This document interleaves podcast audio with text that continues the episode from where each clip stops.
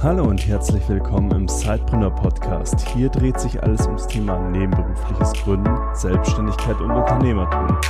Dein Host für die heutige Folge ist Peter Lutsch. Und jetzt ganz viel Spaß mit der folgenden Episode.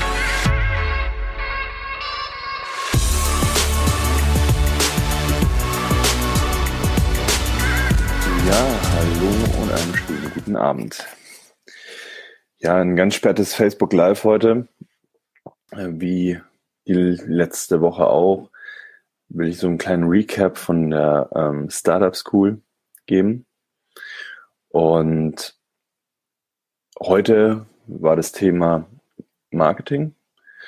Und äh, da war unser Referent heute der Andy Moore. Und äh, der ist Marketingchef bei Userlane. Ähm, ich kenne Andy schon ein bisschen länger. Äh, ich fand es wirklich spannend, was er uns heute ganz praxisnah auch ja, berichtet hat. Äh, für alle, die Userlane noch nicht kennen, Userlane ist eine SaaS-Lösung für Onboarding in Unternehmen. Und ich fand es ganz spannend, wie, dass er uns halt auch heute einmal einen Einblick gegeben hat, wie er das ganz konkret, wie sie das aufgezogen haben bei sich, um so halt auch Rückschlüsse zu ziehen auf ähm, eigene Marketing, ähm, ja, eigene Marketingstrategien oder auch einfach praxisnahe Hilfestellungen in dem Bereich.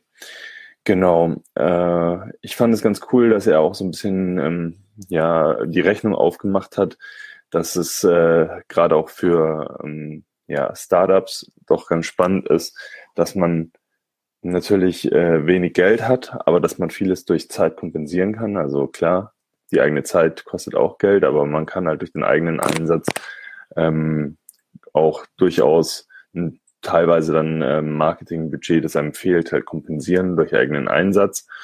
Ähm, das gleiche geht dann natürlich auch für Personen. Also äh, wenn ich mehr Leute habe und die gut koordiniere, dann kann ich ähm, zum Teil auch fehlendes äh, Geld äh, via äh, Marketingbudget ersetzen, weil die Leute zum Beispiel spannende Marketingprojekte umsetzen können, die jetzt im ersten Schritt nicht viel Geld kosten. Klar, Personen kosten natürlich auch Geld, aber gerade im Startup weiß man ja, dass, ähm, dass man auch vieles äh, mithilfe am Anfang von äh, zum Beispiel auch studentischen Hilfskräften machen kann.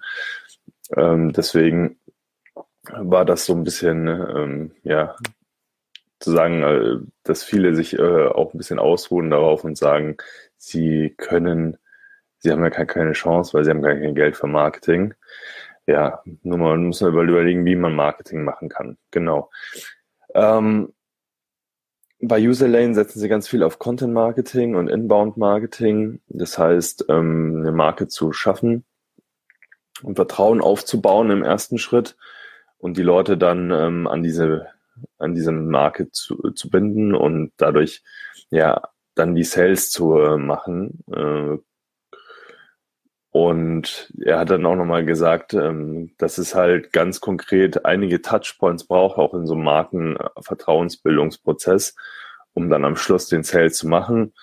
Ähm, deswegen setzen sie auch ganz verschiedene Arten von Content, um halt viele Kontaktpoints dann auch äh, ja zu machen.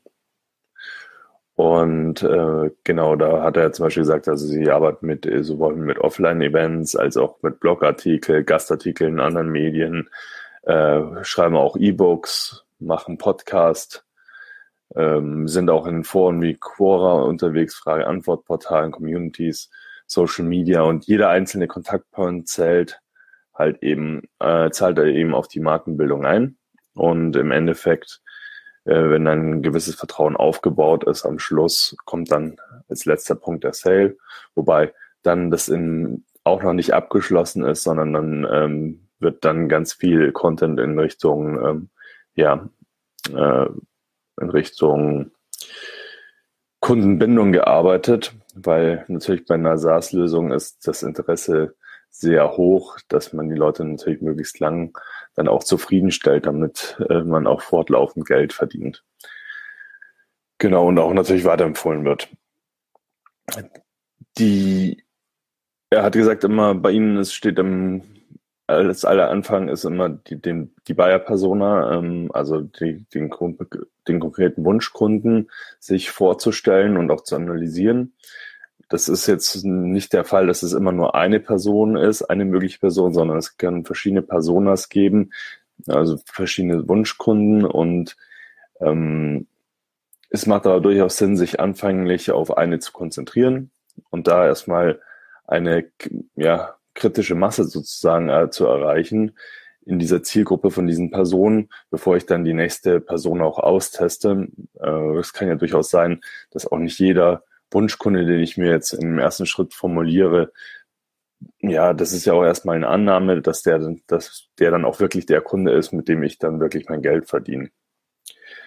Ähm, fand ich auch noch ganz spannend, dass man gesagt hat, ähm, wenn, wenn das jetzt wenn man jetzt eine sehr breite Zielgruppe hat, die jetzt sich nicht komplett abgrenzen lässt ähm, durch, ja, durch verschiedene persönliche Aspekte. Er hatte da das Beispiel Uber gebracht, dass man dann auch sagen kann, okay, dann gehe ich äh, auf die äh, geografische äh, Masse, dass man sagte, ich gehe städteweise zum Beispiel vor. Ähm, zum Beispiel Uber hat das mit San Francisco gemacht, ähm, hat da möglichst eine, die kritische Masse aufgebaut an Nutzern, um dann von alleine äh, weiterempfohlen zu werden, weil man schon bekannt genug war, bevor man in die nächste Stadt gezogen ist und dort den Service angeboten hat. Im Regelfall wird es bei uns ja so sein, dass man seine eigene thematische Nische auch hat und da ganz spezielle Kunden auch eben ansprechen möchte. Und da hat man gar nicht so das Problem. Aber worauf ich äh, hinaus will, ist einfach zu sagen, bevor man jetzt tausend Personen austestet, lieber zuerst eine so weit zu bespielen, dass man das schon ein bisschen ausgereizt hat und auch da in dieser Zielgruppe dann bei Userland waren das zum Beispiel Customer Success äh, Manager, dass man die dann eben versucht, möglichst alle zu erreichen im ersten Schritt oder zumindest ein Großteil, dass man da bekannt ist, bevor man sich dann der nächsten Zielgruppe zuwendet.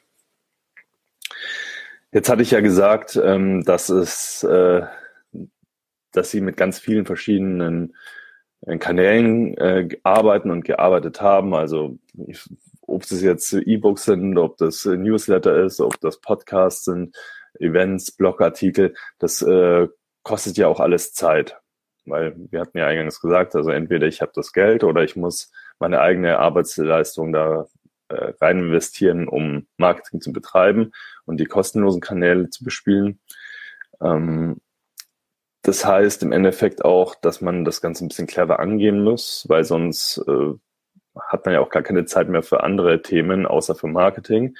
Und da hatte ich Andy gefragt, ja, äh, wie er davor geht, um den Content im Marketing halt auch ein bisschen zu skalieren. Und er hatte dann einfach ein Beispiel auch gebracht, gesagt, ja, zum, man könnte zum Beispiel so vorgehen, dass man zuerst mal schaut, ähm, was wird zum Beispiel auf Quora oder gute Frage ähm, nett ähm, zu einem bestimmten Thema gefragt.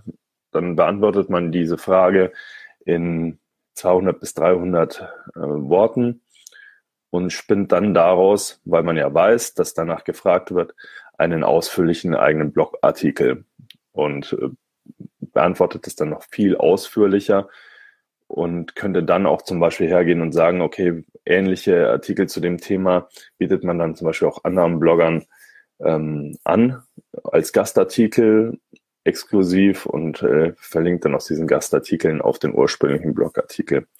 Dann kann man aus diesem ursprünglich erstellten Blogartikel, der ja schon relativ lang ist, 1000 bis 3000 Worte, kann man dann hingehen und sagen, man macht kürzere Content-Schnipsel.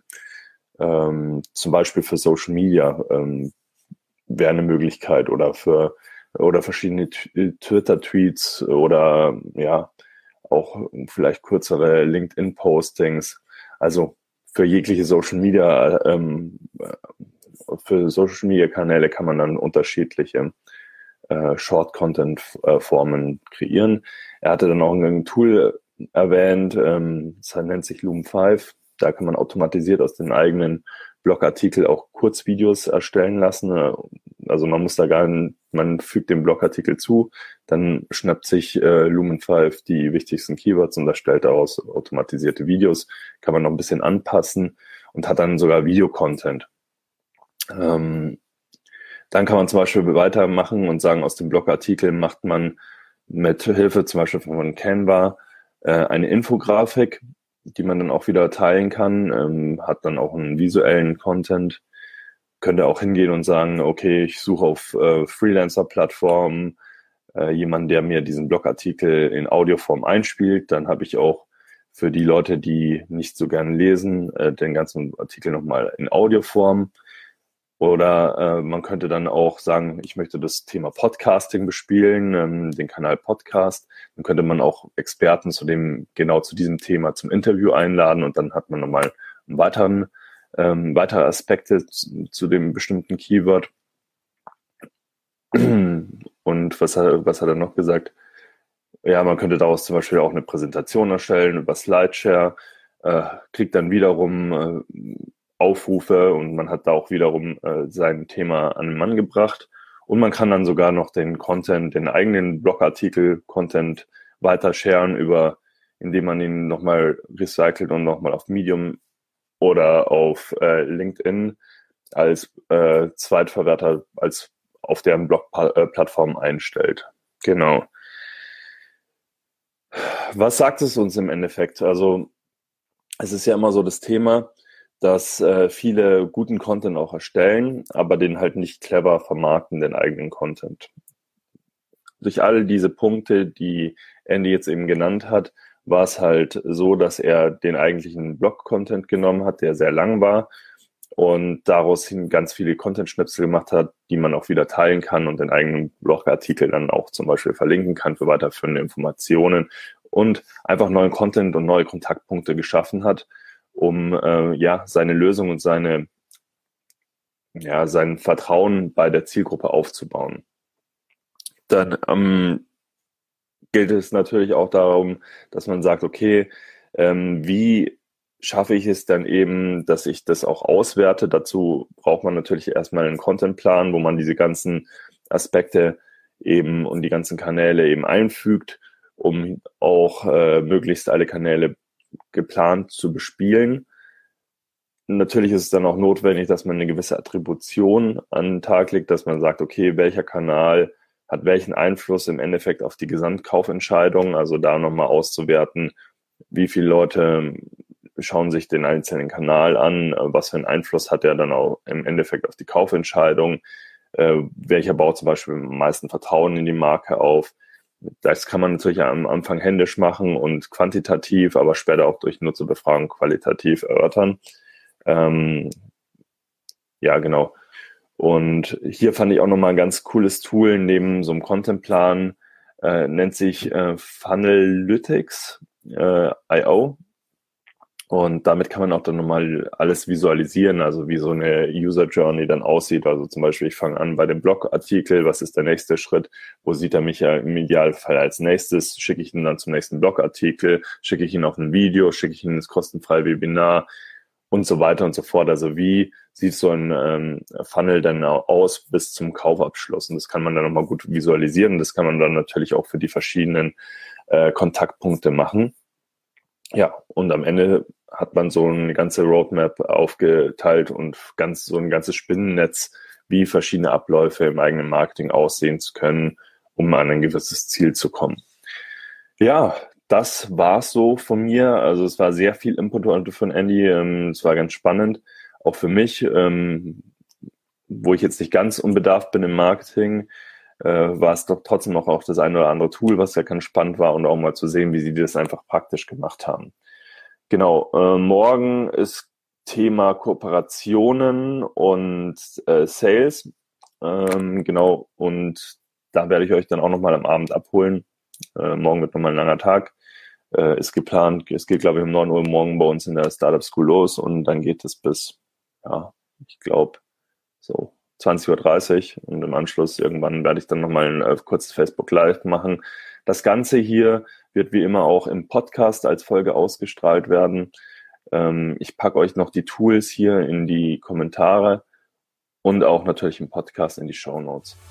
In dem Sinne wünsche ich euch einen schönen Abend und bis morgen.